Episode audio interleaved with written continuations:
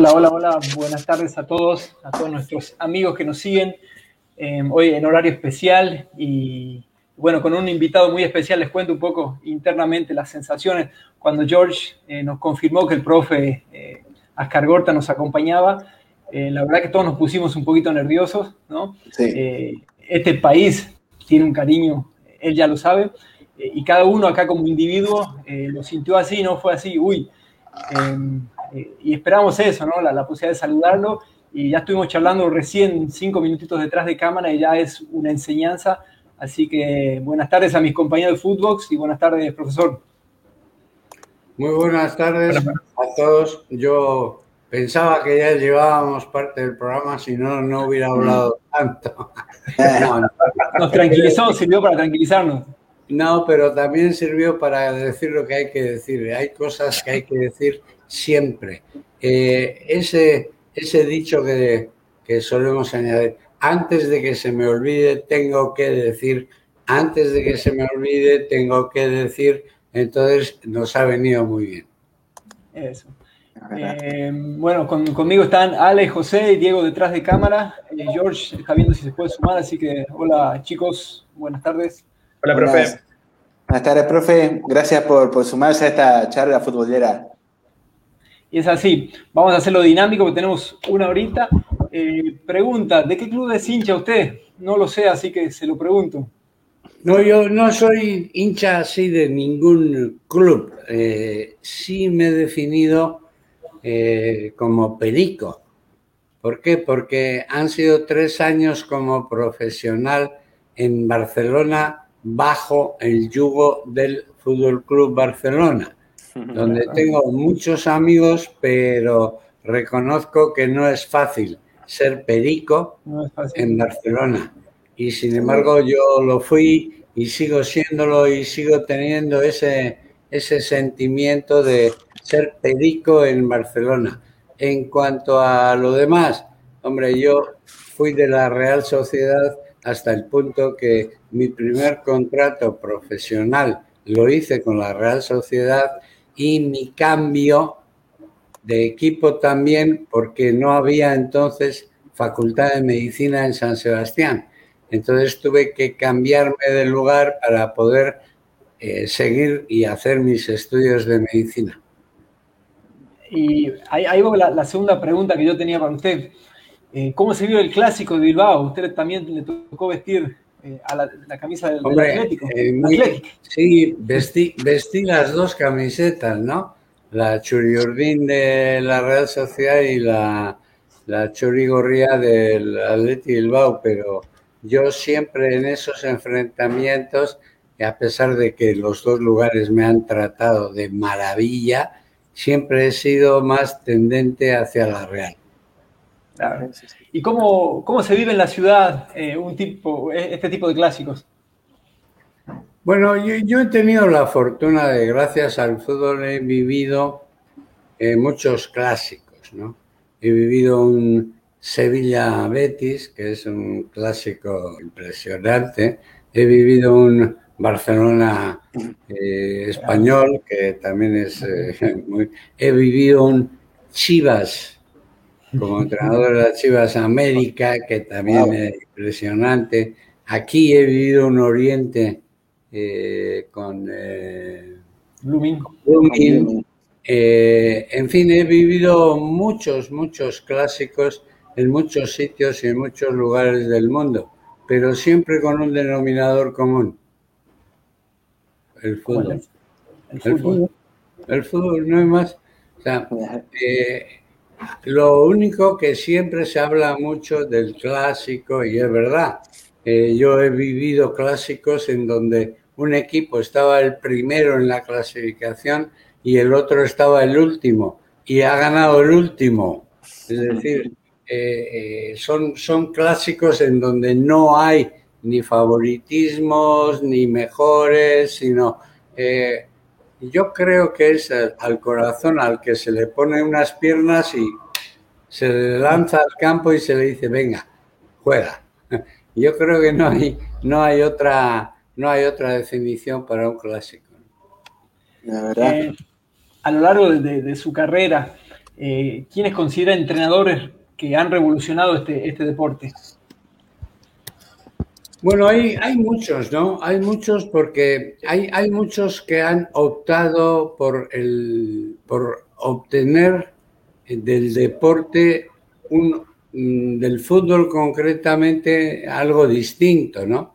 Eh, yo, por ejemplo, viendo estas imágenes del antiguo Sarria, eh, ahí me doy cuenta de que nosotros utilizábamos el, el fútbol y aquí es la única vez en mi vida que me han echado así. conseguimos las imágenes, profe, conseguimos las imágenes. Sí, y, yo me até el, traje y, me echaron y resulta que luego había sido otro quien era contra el Valencia, me acuerdo. Aquí fue otra vez que en otra, esto que en catalán, hablé en catalán y dije cómo se decía robar en catalán, porque nos habían quitado, nos habían anulado ese gol que has visto, nos lo habían anulado. Y entonces era Franco Martínez, el árbitro murciano. Eh, en fin, eh, pasó, pasó, pasaron muchas cosas, pero yo creo que siempre he considerado al fútbol, esto es una cosa, una iniciativa que hoy en día sería muy difícil, que es eh, representar con toda la plantilla. La plantilla, wow. Una obra de teatro, es nada menos que La venganza de Don Mendo, en donde invitamos también a Maradona a intervenir.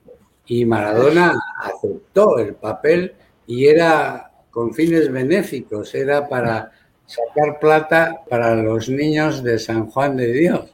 Y la verdad es que salió una, una iniciativa muy bonita y, era, era bonito ver en el pizarrón, ponías mañana entrenamiento a las 10, hoy a las 6 de la tarde ensayo, escena cuarta, acto quinto en, el salón de actos de, de Sarriá, ¿no? Entonces, eh, la verdad es que fue una, una experiencia muy bonita fue una experiencia, creo que en Barcelona, y realmente fue, fue muy buena.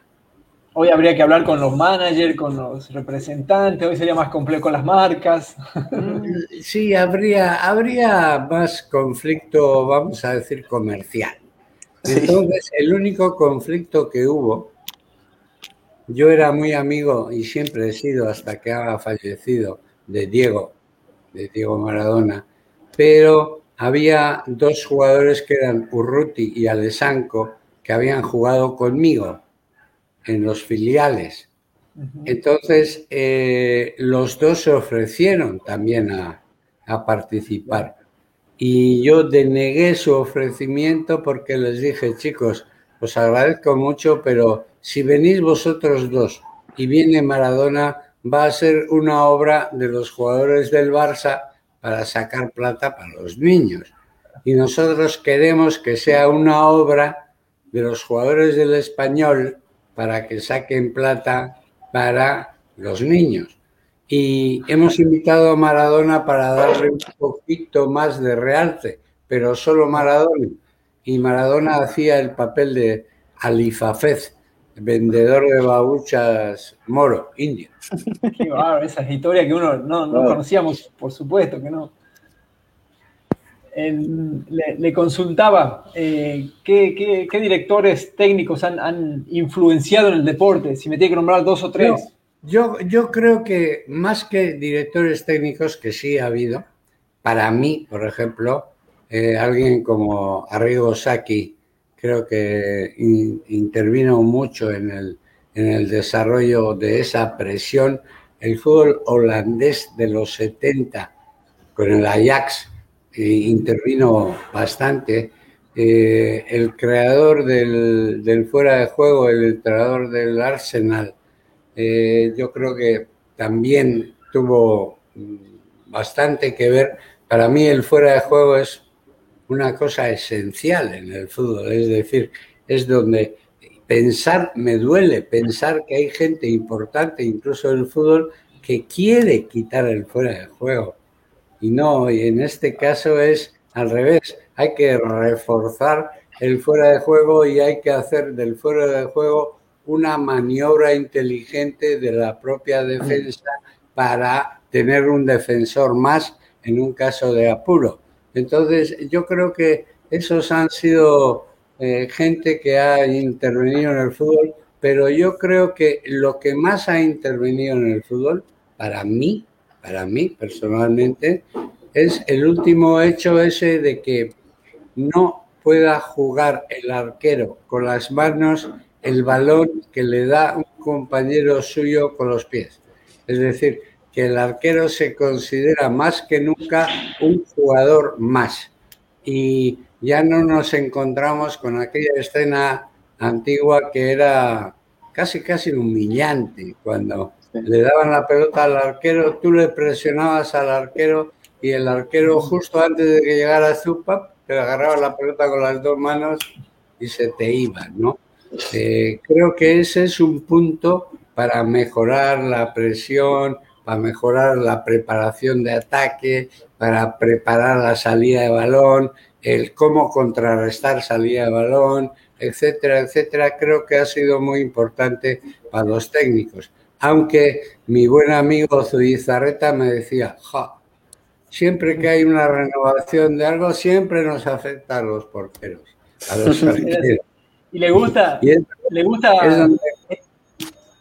Perdón, perdón, continúe, continúe. No, si le gusta esta nueva salida de los porteros, de salir jugando hacia obligatoriamente casi. Pero, pero cuidado. Analiza un poco el fútbol. Yo veo más fútbol que nunca. Y resulta que los equipos, cuando están mal, o sea, bueno, cuando están terminando y están perdiendo, recurren a lo de siempre. ¿Y qué es lo de siempre? El pelotazo. Bomba. Es decir, el segundo balón sigue siendo de una importancia vital en el desarrollo del fútbol. Y hay mucha gente que físicamente puede estar muy bien y sale jugando, pero hay gente que no está tan bien físicamente, deja que todo el equipo salga largo y a por el segundo balón en área contraria. Entonces, eh, claro, depende de muchos, de, muchos factores, ¿no? Pero el fútbol, bueno, yo soy un apasionado del fútbol. Yo he dejado la medicina, he dejado de trabajar en periodismo, he dejado muchas cosas por estar en el fútbol. y sigo estando en el fútbol y me sigue encantando todo lo que ocurre dentro de un terreno de juego. Es decir, por ejemplo, no estoy muy de acuerdo en muchas cosas, sin embargo, estoy muy de acuerdo en otras que no se dice para nada. Por ejemplo, los principios fundamentales del juego. A mí no me importa que un equipo juegue tres defensas, cuatro, línea cinco, eh, no, lo que me importa es el fundamento del juego. ¿Y qué significa un fundamento de juego? Por ejemplo, toco y me muevo. Es simple y claro. Así de simple, claro. Toco y me muevo. Ahora, ¿dónde está el buen equipo? El que se mueve bien. Es decir, toca y se mueve hacia zonas donde va a hacer daño al rival. No toco y me muevo por bailar. No, eso tampoco vale. Es decir, toco y me muevo hacia lugares donde puedo hacer daño al rival. Entonces, eso es un principio fundamental del juego. Y lo mismo vale toco y me muevo con tres defensas que con cinco, que con cuatro, que con veinticinco. O sea, es principio fundamental del juego. Toco y me muevo. Una pregunta, eh, los Guardiola, eh, Klopp, ahora Tuchel, eh, ¿les gusta ese tipo de, estilo? A ver, hay una cosa que yo lo he hablado mucho, incluso se ha declarado públicamente, seguidor mío, dice que ha aprendido mucho conmigo, que es Mauricio Pochettino, al que incluso le han llegado a preguntar a ver si es bielcista o a ver si es eh, menotista o a ver si... Bilardista. Sí. Y, él, ha contestado una vez soy azcargortista. Ah, muy bien. Entonces, el español como usted, claro, el español. No, es, es eh, Mauricio Pochettino es argentino, de origen. Claro, no, de Newell's se fue, jugó mucho tiempo en el español. Es, de Murphy, él, él es, el, es de Murphy.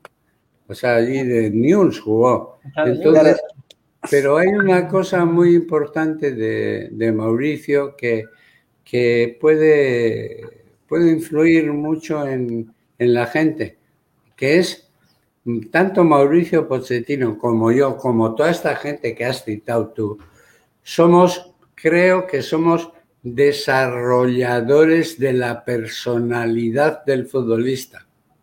Es decir, a nosotros nos interesa el jugador. Nos interesa, por eso yo les he dicho la frase esa que es tan mía. hasta tengo un barbijo. Se juega como se vive. Se juega como se vive. Es muy importante. Entonces, te tienes que preocupar de la vida del jugador de fútbol, no que es alguien que en algunas circunstancias puede ser millonario, puede tener mucho dinero, puede... No, no, no, no, no, no, no.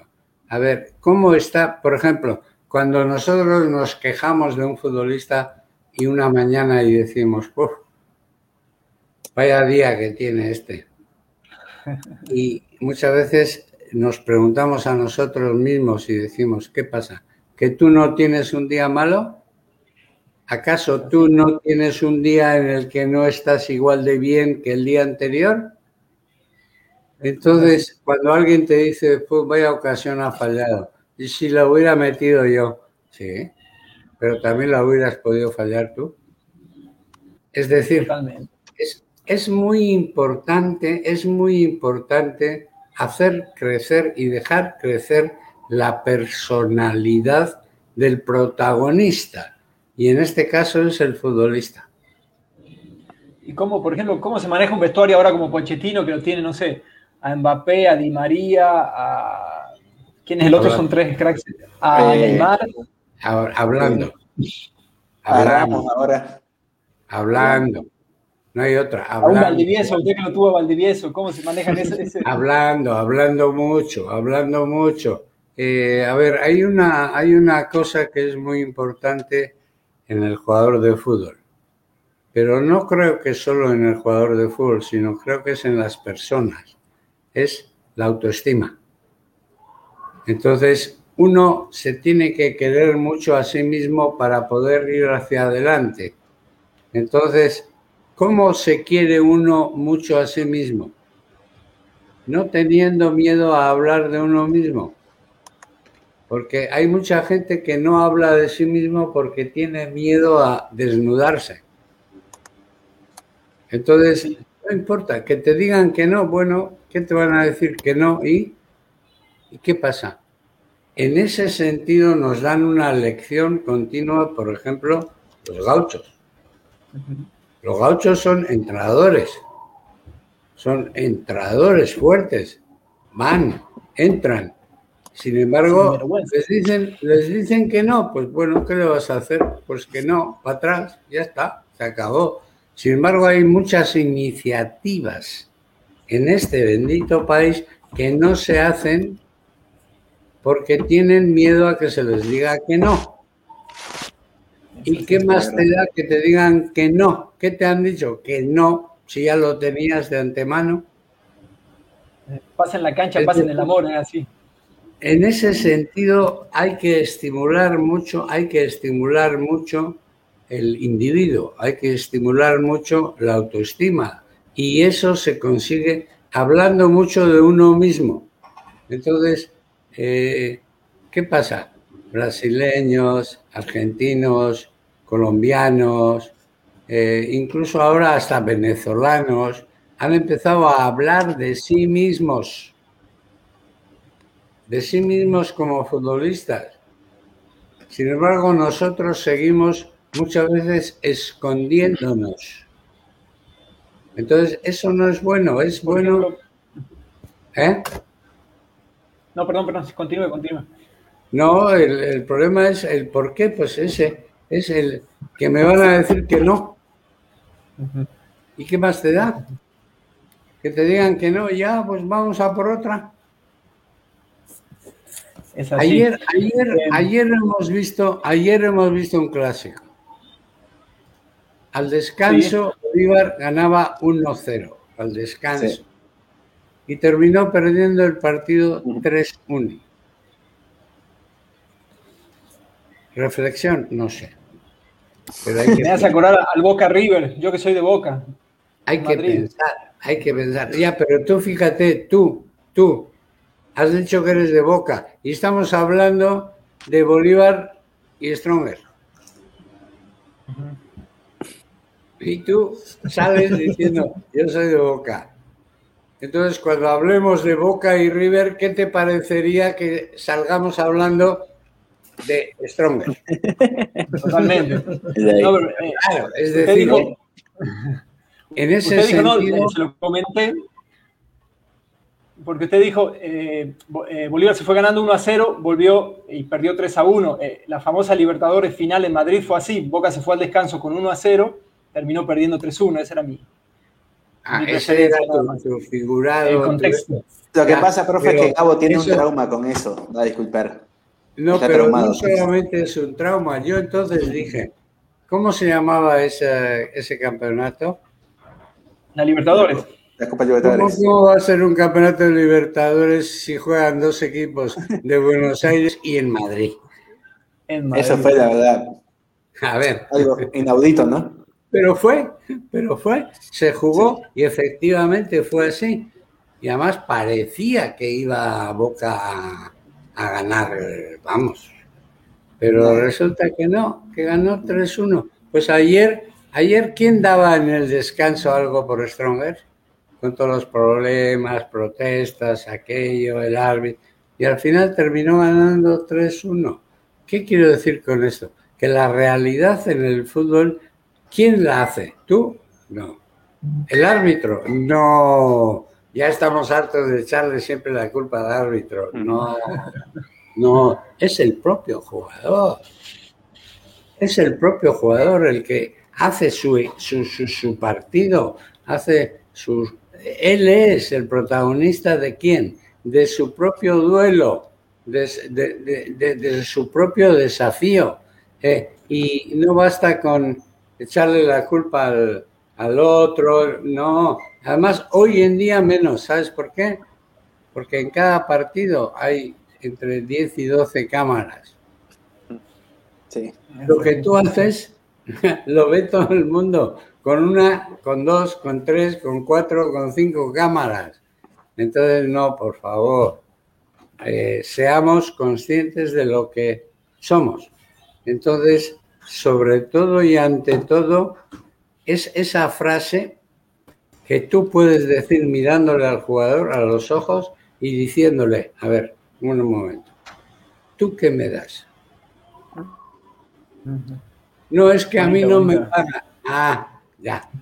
¿Sabías que te pagaban o no, te pagaban? No, sabía que en este club que eran, eh, que no, que eran duros para... Ah, lo sabías ya. ¿Y ahora? pones como excusa que no te pagan para, no, que te pague, oh, qué bueno, ojalá, qué bien. Tenemos que luchar para evitar que el no pagar sea costumbre en el fútbol, ¿de acuerdo? Pero por favor, dos palabras importantísimas, no excusas. No me pongas como excusa de tu mal rendimiento. ¿No quieres? Pues dedícate a otra cosa. Ah, así. Ahora, si estás aquí, ¿tú qué me das? ¿Tú qué me das? yo creo que es, ese es el, principal argumento de gente como, como Pep, como Klopp, como Poche, como los grandes entrenadores que buscan en el desarrollo del propio jugador, el rendimiento. A mí, profe, eh, ¿usted cree que, siempre... Perdón, ¿usted, usted cree que ya está Marcelo Gallardo para, meter entre ese grupo de, entrenadores? No sé. no sé ni me importa. Yo solo sé. No, no, a ver, a ver, a ver si me explico. Eh, Marcelo está haciendo, ha hecho una labor con River espectacular. Sí. Espectacular. A ver, yo hace muchos años, en el año 96, di una charla en un teatro en Buenos Aires a un montón de técnicos de fútbol en Buenos Aires y hablaba del espacio que ocupaban la gente en el terreno de juego. Y entre ellos, entre otros conceptos, hablaba de, mira, hay gente en el fútbol que ocupa un espacio en un lugar, se va a otro, ocupa otro espacio y fracasa. Claro. si es el mismo jugador, es la misma gente, es el mismo sitio, es el y sin embargo el, rendimiento es totalmente contrario, distinto.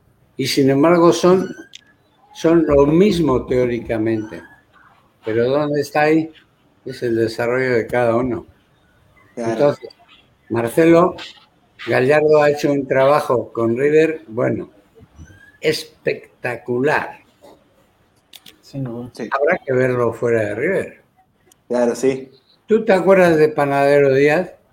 Eh, no, la verdad no. Lateral izquierdo jugó en el Atlético Madrid y también del otro Díaz, el delantero centro, que fue proclamado mejor jugador en Japón, en el Mundial en el que estuvo Maradona.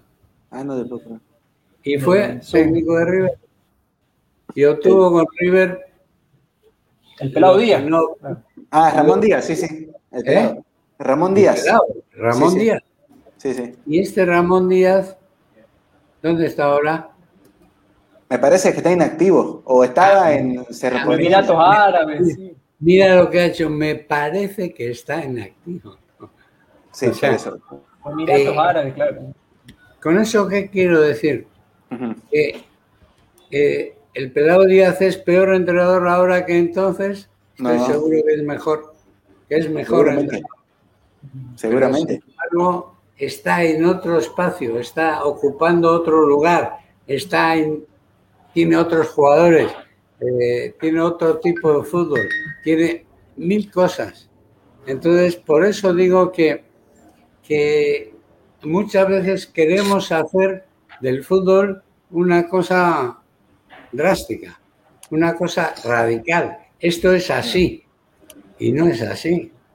Eh, mira, una de las palabras que más me gusta a mí en el fútbol, ¿sabes cuál es? Depende. Claro.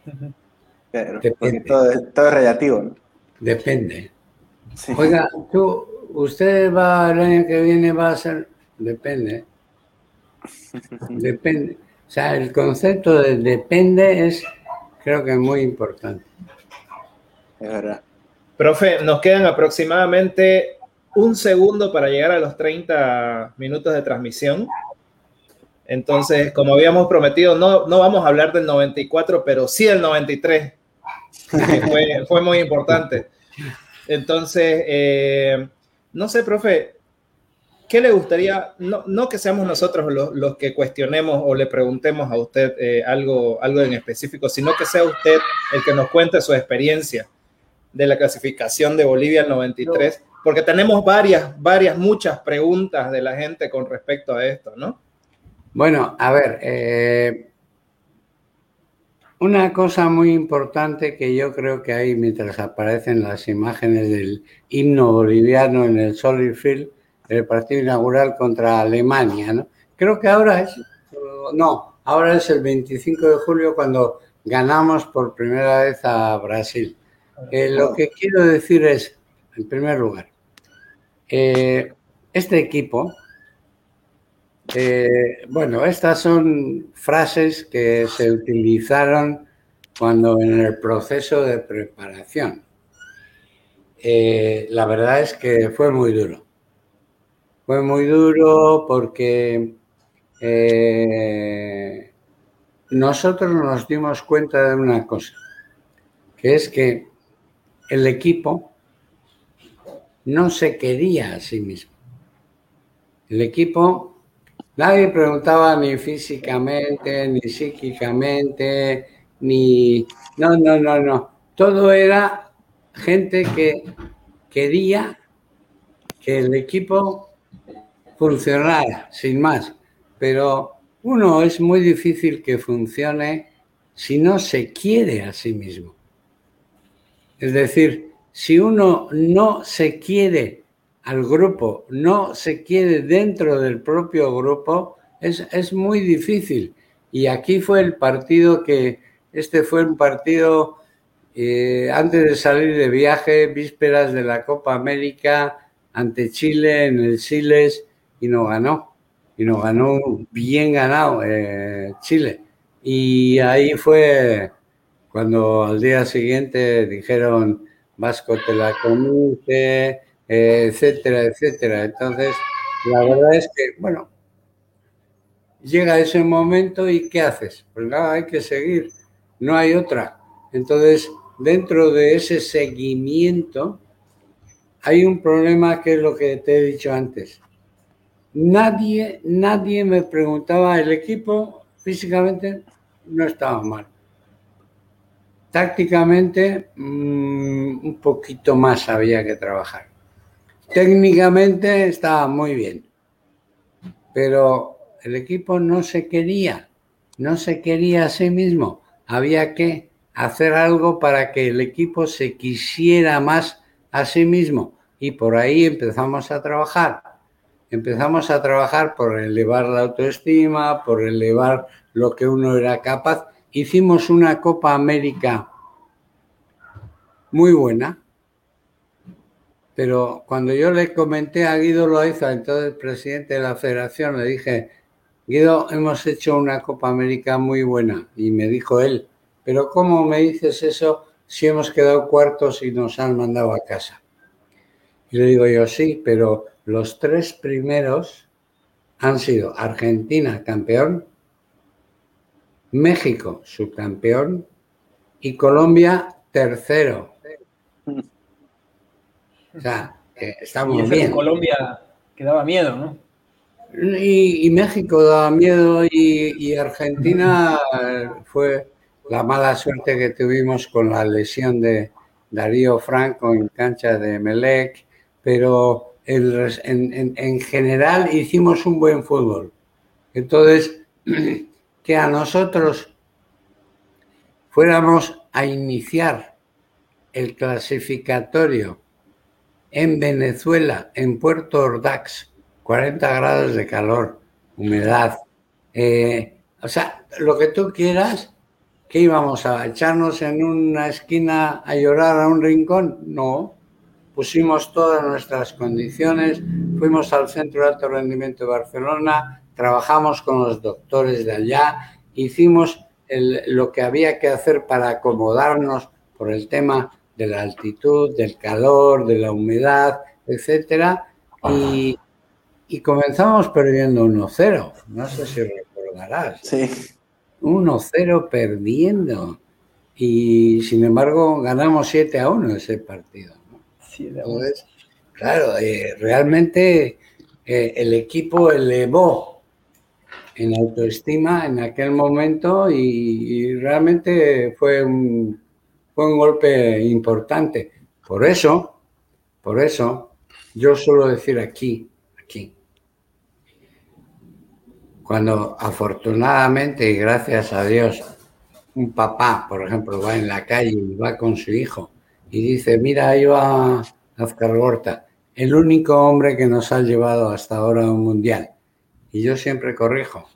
Yo digo, no, yo no les llevé, yo les acompañé. Y no es por, por huevada ese dicho, sino es porque realmente fue un trabajo de todos. Y hasta entonces, y ahora creo, sigue siendo un trabajo que quieren hacerlo solo unos cuantos. Y no es verdad, tiene que ser un trabajo de todos de todos tener que jalar en el mismo sentido. Mira, yo creo que en eso tenemos que aprender de los vecinos. Y en ese sentido, en ese sentido, tanto en la Copa América como en las clasificatorios, eh, va por ti. Los gauchos nos han dado una lección. ¿Quién daba algo por Argentina hace muy poco tiempo? Nadie. Como que pusieron al seleccionador a Scolari, pues ¿por qué? ¿Por qué? Pues ¿por qué? Porque no había más. Y ha sido campeón de América. Sí. Y ha sido, ha sido resucitar a Messi.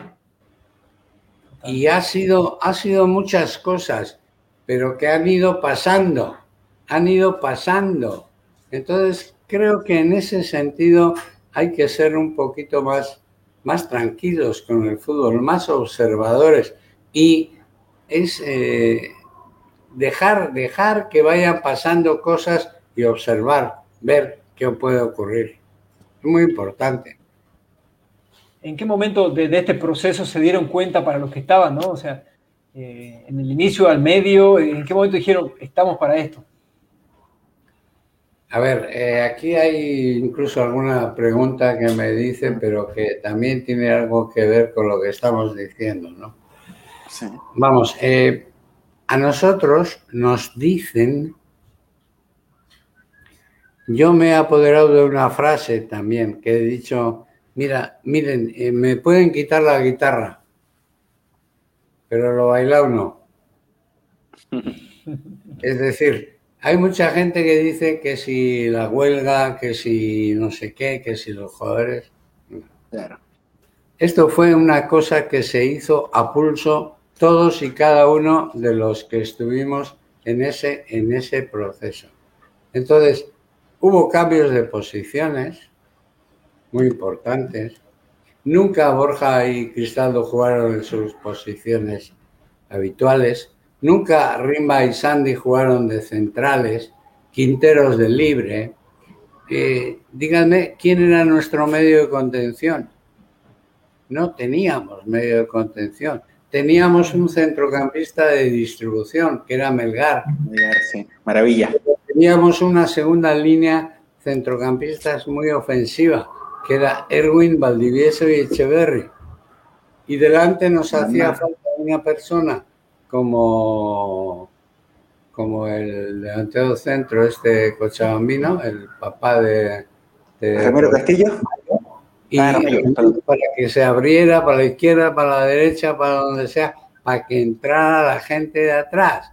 Es decir, lo teníamos todo preparado, planificado, no era una cosa que había llovido de, Dios y, había, no, habíamos trabajado, lo habíamos preparado, habíamos estudiado a charlas interminables con el arquero truco, con Milton Melgar. Milton, ¿qué tal te parece si juegas aquí? Porque Milton era ocho y jugaba en Boca y en River y era un ocho goleador. Y sin embargo con nosotros casó su posición y empezó a distribuir juego. Parecía que el flaco eh, corría la mitad y sin embargo él era las críticas que recibí yo al principio por, por Ramayo. Imagínate, cualquiera era, claro, ahí hay un refrán de mi mamá, que en paz descanse, que decía, después de visto, todo el mundo listo. Y después de visto, todo el mundo listo, lo de Ramayo. Pero Ramayo hay que reconocer que hizo un esfuerzo espectacular y fue el goleador de las eliminatorias. Entonces había otro chico, pero que era un chico que era muy jovencito. Y, y yo lo tuve en cuenta, pero era muy jovencito para ser el titular, que era el que fue a, a Washington y luego... ¿eh? Jaime Moreno. Jaime Moreno. Jaime Moreno. Y con él, al principio, de muchachos, con 18 años, fueron a Santa Fe de Bogotá, él y Juan Manuel Peña. Juan Manuel Peña quería dejar el fútbol. Y yo le tuve que agarrar de mi lado, comerle la cabeza y decirle, y creo que no le di mal consejo. Aquí tienes lugar para poder salir adelante. vas a andar mejor aquí y luego de aquí estudia si quieres, vas a tener tiempo, vas a poder hacer lo que te dé la gana. Pero él quería dejar el fútbol. Entonces, no fue una cosa que, ah, ya dijimos, venga, vamos y no, no, fue duro. Fue duro y hubo que trabajar muy fuerte porque no era fácil ganarle a Brasil, por mucho que fuera el partido en La Paz, a un Brasil que nunca, nunca había perdido en el eliminatorio. Claro. Sí. Profe, le hago una preguntita, profe, que eh, justo entré porque estoy en pleno trabajo y me dieron 10 minutos ahí de descanso. Quería aprovechar para... Mucho gusto, profe. Me llamo George. Eh, le quería hacer una preguntita. Usted, en su, en su experiencia, su trabajo que ha estado en varios países, ¿cuál fue la diferencia en el trabajo psicológico, en diferenciando el jugador boliviano con el resto de los jugadores con los que usted ha dirigido? Mira, eh, no hay demasiada diferencia, pero sí hay una matización, por decirlo de alguna forma. Eh, yo, y lo he repetido a tus compañeros, siempre soy de la opinión de que se juega como se vive. Mm, Entonces, el boliviano el boliviano en general vive con muchas excusas. Este es el país de las excusas. Y es, que, ¿por qué no? Es que, es que, es que no, destierren de su vocabulario cualquier expresión que empiece por es que. A ver, ¿qué quiere beber? ¿Una cerveza? Sí, beba una, una cerveza, pero no una caja claro. Pero tómesela, no, no hay problema. Pero es decir, que ese no excusas es muy importante. No pongan excusas. Que te digan que no, bueno, que si el no ya lo tenías de antes.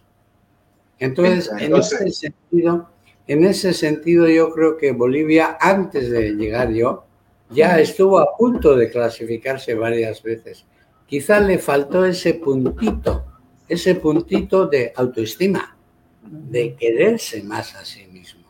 De confiar en su habilidad. Claro, a ver, yo recuerdo, y está en mi, en mi libro, en el libro que yo escribí, que se titula Difícil de entender, imposible de olvidar, que es mi definición de Bolivia. Es un país difícil de entender, pero imposible de olvidar. Es, a ver, en ese, en ese libro hablo yo de cómo planteamos el partido contra Brasil. Y era lo siguiente, o sea, Brasil estaba acostumbrado a venir a Bolivia y que en un Bolivia-Brasil se hablara 10 minutos de Bolivia y 50 y, los 50 minutos de Brasil. Resulta que con nosotros fue al revés. Yo empecé la charla y dije, Brasil no sé qué equipo va a jugar. En el arco puede jugar Tafarel o Seti. Lateral derecho puede jugar Jorginho o Cafú. Lateral izquierdo puede jugar. Fui citando dos por puesto. Terminé de citarlos y les dije a los de mi equipo, ¿y a mí qué más me da si todos son igual de buenos? Ahora, ante, ante estos, nosotros, ¿qué vamos a hacer? Ahí estaba, la charla estaba ahí. ¿Qué vamos a hacer nosotros? Y hablamos 50 minutos de nosotros. lo que yo les decía antes es eh, una de las cosas que eleva la autoestima de alguien es hablar mucho de ellos mismos. Por eso las, las mujeres nos llevan mil años de ventaja. porque entre ellas se hablan. Entre ellas y chismean.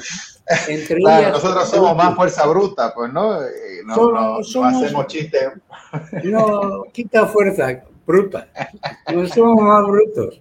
Es decir, a ver, tú dices la chica, las chicas entre ellas, escucha, ¿qué te pasa? Y dicen, miércoles, mi marido hoy ha venido borracho a las 4 de la mañana, tengo que llevar al niño al colegio, tengo que hacer las compras, tengo que y tú vas a donde el hombre y le dices, oye, eh, ¿qué te pasa? Y, a mí, nada, si yo soy Superman, y no me pasa nada. Entonces, en ese sentido, creo que hay que estar bien atento a lo que tienes entre manos y tratar de que lo que tengas entre manos tenga mejor desarrollo. Claro, es, más una ventaja de inteligencia emocional que nos tienen en mucho sentido también, pues, ¿no?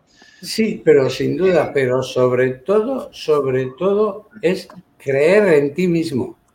Es decir, que vas a ir, a ver, eh, yo dirigí a Bolívar en su día y en Libertadores y debuté en Maracaná y empatamos a dos con Flamengo allá. Lindo debut. ¿Sí? Jugamos y había jugadores que me decían, profe, vamos a jugar en Maracaná, en la recalificación de Maracaná, que aquello, ya, ¿y? ¿Contra quién vamos a jugar? Contra el Flamengo. Ah, Flamengo me suena animal de Miami. de Miami Vice. Usted, sin ningún, quería ningún desprecio. Sin ningún desprecio, seguramente al mejor equipo o al equipo más popular de, Brasil. Pero, Era más para cambiarle la perspectiva, la percepción al jugador para que se desinfle esa imagen tan gigante de lo que. Y empezamos ganando. empezamos ganando con un gol de Capdevila y nos dieron la vuelta, nos empezaron 2-1 y al final empatamos con un gol empate a dos de Pedriel, es decir, y fue empate a dos. Eh, ¿Eso qué quiere decir? Que la gente creía en sí mismo. Eso yo creo que es lo más importante, creer en uno mismo. Entonces, si tú crees en ti mismo, bueno, perdón, perdón, perdón a todos, pero te puedes dar la hostia igual, ¿ya? Lógico. Mucho que creas en ti mismo. Eh, yo he hecho lo que dice el profe, he creído mucho en mí mismo, pero he ido al confesonario y me han dado. Ah, bueno, ¿qué le vas a hacer? Pero es importante ese concepto de creer en uno mismo, no decir no antes, antes de ¿Se acuerda, profe, el, el, 2010? Disculpame, Gabo, es que ya un, es última pregunta, te lo prometo. Y, no, no, sí, así, así. el, ¿Usted se acuerda el 2010 cuando el profe Quinteros agarró a Oriente? Que lo que a mí me impresionó mucho fue justamente lo que usted habla, que hizo que el equipo crea en sí mismo. Teníamos buen equipo, buen pie, había gente muy talentosa, pero lo que a mí más me impresionaba era que todos, sin importar a quién tenían al frente, jugaban y hacían su trabajo. Y agarraba Quintero, oh, se lesionó tal, venga, cambio, no importa, igual juega, igual cumple, igual hace la función. Tiene 19 años, el otro tiene 28, igual los dos hacen la función. O sea, él inspiró mucho, eso mismo lo que usted está diciendo, y se nota que a él también le, entró, porque él lo aplicó muy bien ese 2010, porque si usted se fija a, los equipos que Oriente enfrentó en Sudamericana, Libertadores, y el papel que hizo, y el, y el juego que jugaba en Bolivia no era de un equipo boliviano, parecía otro equipo. A tal punto que hasta en Fox Sports los comentaristas lo llamaban el Barcelona boliviano, porque en esa época obviamente Pep Guardiola hizo de todo, ¿no? Pero eso mismo que usted habla, yo lo vi, me acuerdo, en, Quintero, el 2010. Lo que es importante es, eh, eh, porque luego es curioso que Quinteros perdió con Aurora a penaltis, con Valdivieso. Me acuerdo. Pero, a ver, no, pero independientemente de eso, lo importante, siempre lo importante es que, mira, había una característica de nuestro equipo de ese año 93 que a mí me gustaba que dijeran, este equipo juega igual en todas partes. Eso era muy bueno. Es decir, nosotros íbamos a jugar partido inaugural de un mundial con Alemania en el Soldier Field. Bueno, ahí y vamos contra Alemania ya. Y bueno, son rubios, son altos, tienen Mercedes, tienen gran coche, ya, bueno, de acuerdo. Pero ahí en el terreno de juego, ¿qué? Ahí es donde nos vamos a ver. Entonces, ¿qué más nos da? Nos pasó lo mismo con Argentina en la Copa América. Jugamos el primer partido en Guayaquil y 1-0 ganaba Argentina y nosotros íbamos de verde pantalón blanco y un, Y un periodista argentino me dijo que en paz descanse, que ya no está, era de Trenquelauquén. Y me decía, oye, parecía que estábamos jugando contra Alemania con su segundo equipaje, pidiendo el tiempo nosotros. Iban ganando 1-0 y pedían tiempo ellos. Es lo mismo que pasó en el partido inaugural. Alemania jugaba contra nosotros, ganaban 1-0 y estaban pidiendo tiempo ellos y nosotros con 10. Sí. Eh, ¿Eso qué quiere decir? Que uno tiene que aprender antes, antes que a querer a otro, tiene que aprender a quererse a sí mismo. Eso es verdad, profe. Entonces, eso es, eso es, eh, eso es lo más importante. Luego, si llego a, bueno, pues llego. Si gano, pues gano, pero primero me tengo que, ¿cómo voy a ganar a otro si no me gano a mí mismo? Claro. Pero por supuesto. desarrollen todo eso no solo en el fútbol, en la vida, en la vida boliviana. ¿Cómo van a ganar en su trabajo al otro si no se ganan a ustedes mismos? Es decir, resulta que esto es bueno porque está hecho en Brasil. Y resulta que uno se fija y dice, made in el alto. Bien. Claro. Y sin embargo está perfecto. Y está bien hecho. Entonces, eh, creo que es muy importante esa, y, o si no, nos invitan a, a cosas ya prefabricadas, es decir, nos dicen, eh, tenemos que trabajar con productos hechos en Bolivia. A mí nadie me obliga. Claro. Lo decimos, pero eso tiene que salir de uno mismo. Tiene que ser. Entonces, aquí, yo muchas veces veo el fútbol de aquí y, yo te aseguro que veo prácticamente todos los partidos. ¿eh? Hoy me estoy perdiendo alguno porque estoy con ustedes, pero, pero hoy, hay tres partidos, lunes. Y hay, hay, una cosa que, hay una cosa que dices, ¿por qué? El fútbol, ¿por qué el fútbol de aquí mm. es tan feo? Sí. Y claro, llegas a dos conclusiones. Una, que afortunadamente se está mejorando, está, es decir, están mejorando las canchas. Entonces, al mejorar las canchas, se está aumentando la velocidad en el juego, porque al no estar la cancha en condiciones, había que hacer dos maniobras, controlar y pasar. Hoy en día se puede pasar a la primera en, algunos, en algunas canchas, en otras sigue siendo que no.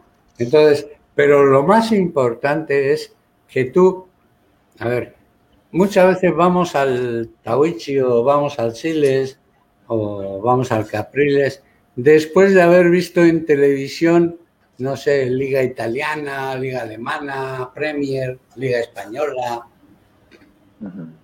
Y dices, este no es el mismo fútbol. Claro. Pero sin embargo es el, mismo fútbol. Es 11 contra 11. Espera un momento. Hay una cosa que no ha cambiado nunca en el fútbol y lo dije yo en esa charla que les he dicho en, Buenos Aires. Nunca ha cambiado, jamás. es el número de jugadores iniciales. Es decir, siempre ha sido 11 contra 11. Claro, es verdad, profe. Profe, aprovecho para despedirme. Un gustazo conocerlo. Eh, un sueño cumplido realmente. yo lamentablemente tengo que volverme a trabajar. Salí el descanso. Pero ha sido un gusto enorme, Que alguien trabaje. Gracias, profe. Le vamos a en contacto. Le mando un fuerte abrazo.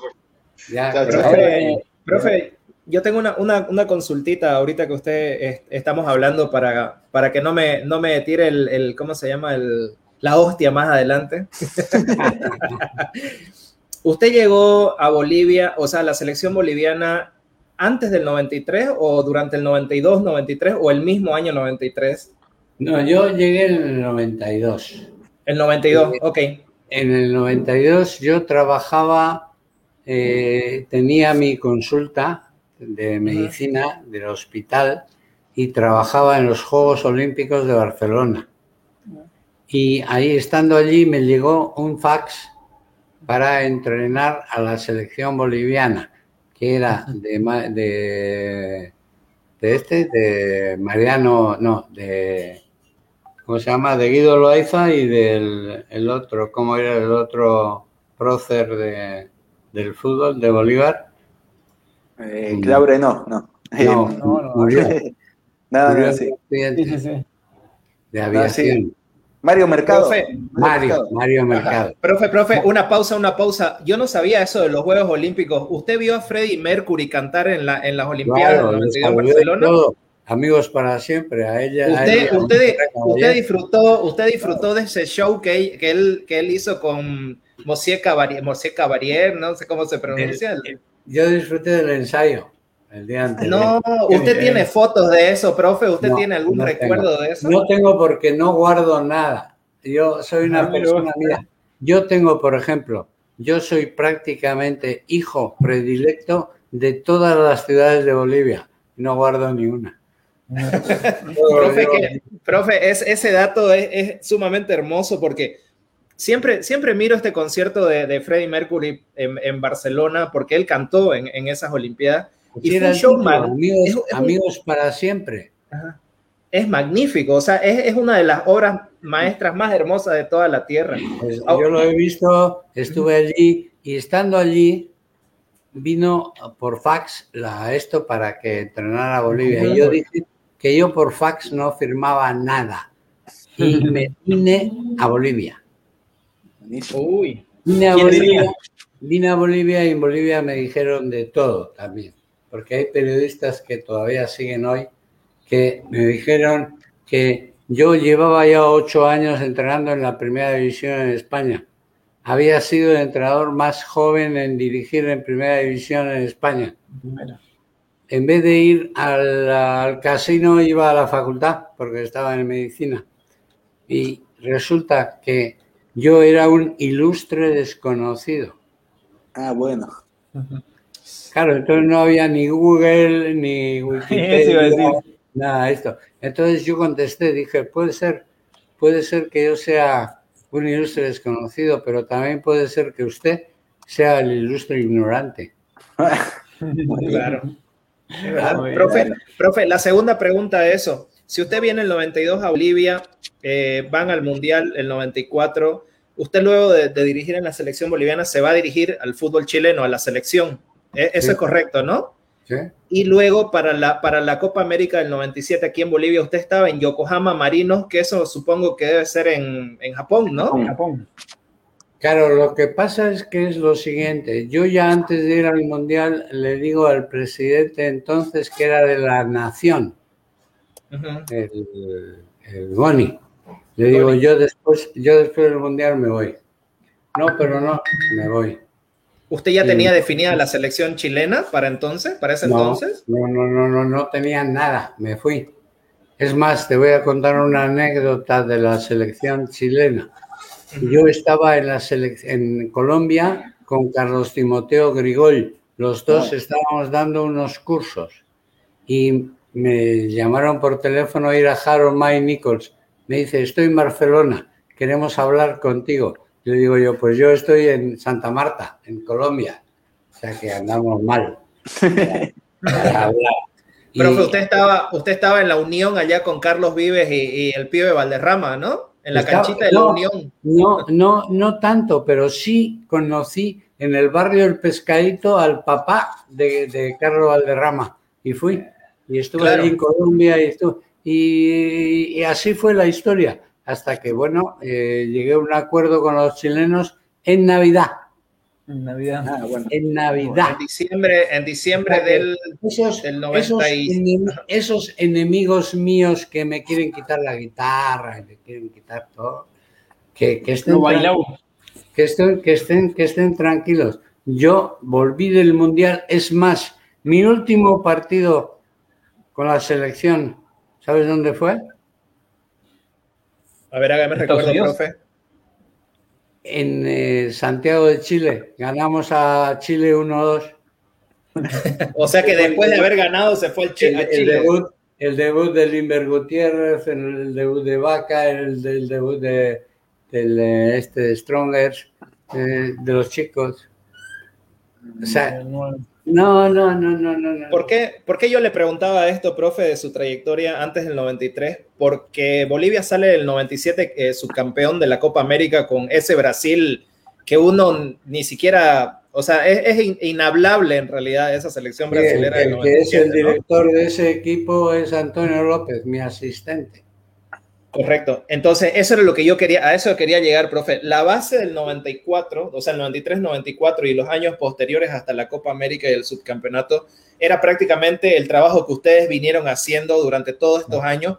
Por eso es que se presenta, digamos, esto, ¿no? Que si no haya existido ese Brasil, yo creo que hubiera eran tenido... Más, eran más titulares Jaime Moreno, eran más titulares Juan Manuel Peña, era más, más titular el cabezón Oscar Sánchez, que que, desafortunadamente murió, Chocolatín Castillo, que también desafortunadamente murió. Es decir, se fueron haciendo el relevo de los, de los jugadores.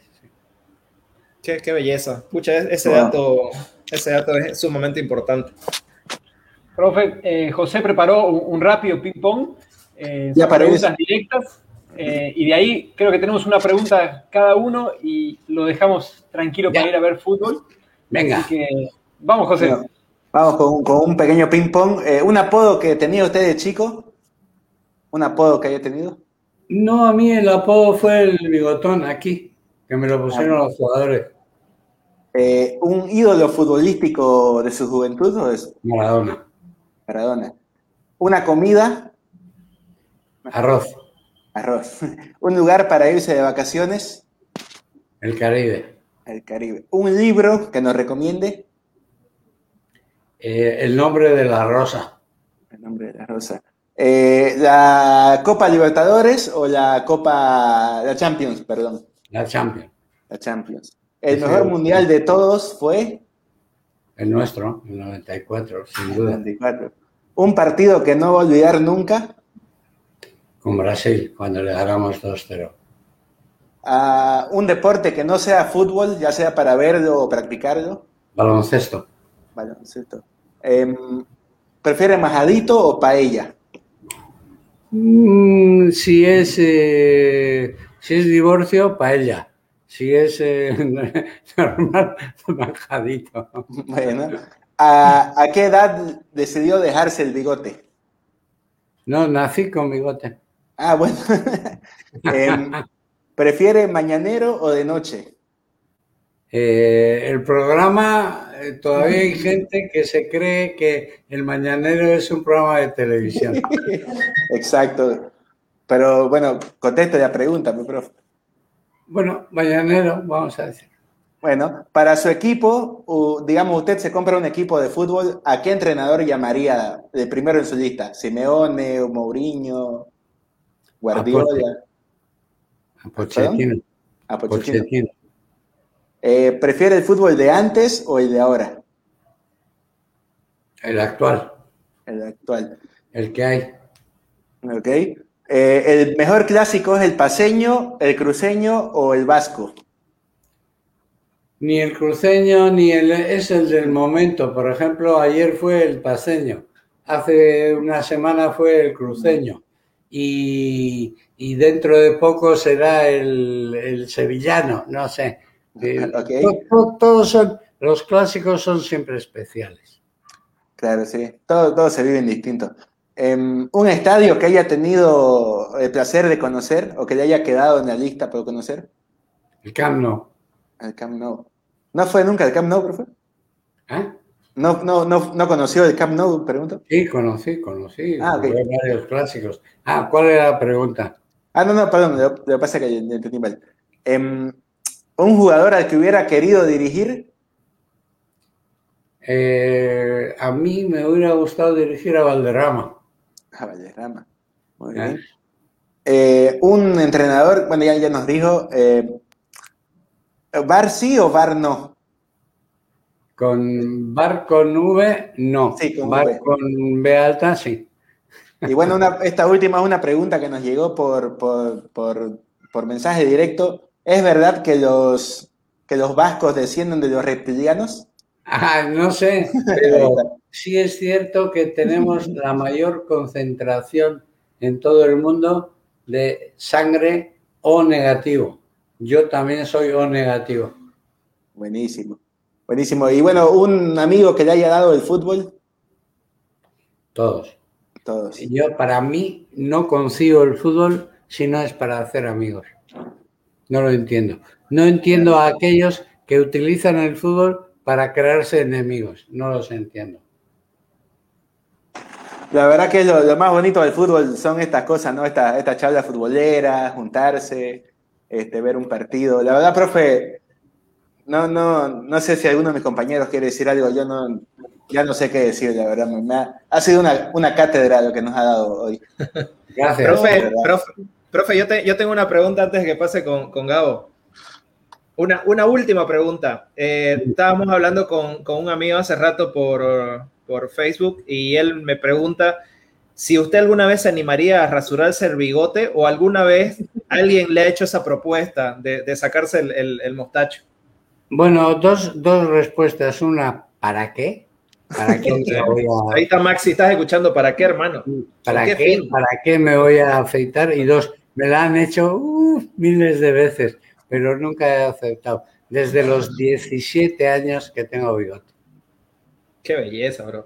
Ahí está Maxi, tu respuesta, tu, la pregunta, tu respuesta respondida. Ahí, Profe, una, una más que me quedó, perdón, ahí en la, en la galera. Eh, ¿Usted qué piensa de, del campeonato del 2010 de España, que fue básicamente dado por jugadores del Barcelona, siendo algo irónico, ¿no? Esto. Bueno, eh, a ver, el, el, campeonato fue, estuvo en manos de ustedes, de los medios de comunicación, de la televisión.